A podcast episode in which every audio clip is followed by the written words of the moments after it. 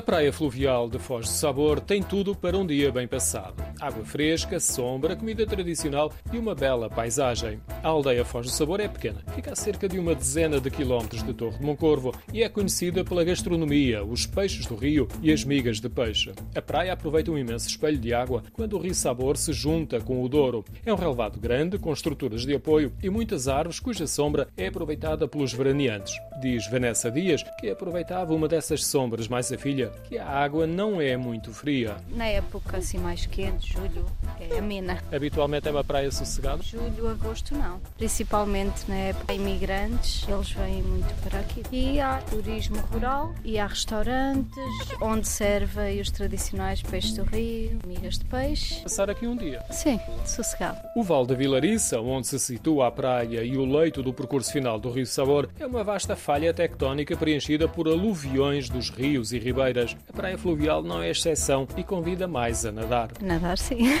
mas tem um bocadinho de pedras, não é? Eles colocaram alguma areia, mas já foi saindo. O Val da Lagariça é muito fértil e todos os pedaços de terra são aproveitados para a agricultura. A vinha tornou-se dominante nesta região, mas ao longo da margem esquerda do Sabor vemos pequenos espaços agrícolas diversificando a paisagem, que é muito bonita. Sim, as pessoas têm hortas aqui à beira do rio. Ali é uma quinta, faz parte de uma quinta. E temos lá embaixo a vinha. Não? É? Sim, é da quinta do Valmeão, se não me engano. É onde se produz um dos vinhos portugueses mais afamados e a quinta acompanha o Rio Douro, que faz aqui um meandro, parece de propósito, para vir ao encontro do Rio Sabor. A confluência dos dois rios permitiu à aldeia de Foz de Sabor ter tido um porto fluvial que serviu de entreposto para esta região de Trás-os-Montes. Uma das rodovias estruturantes acompanha o Val da Lagariça e parte do percurso é ao lado do Rio Sabor. Além da bonita paisagem, quem segue no IP2 pode ainda escapar ao estio, que habitualmente aqui é muito quente, com uma breve escapadela à Foz do Sabor.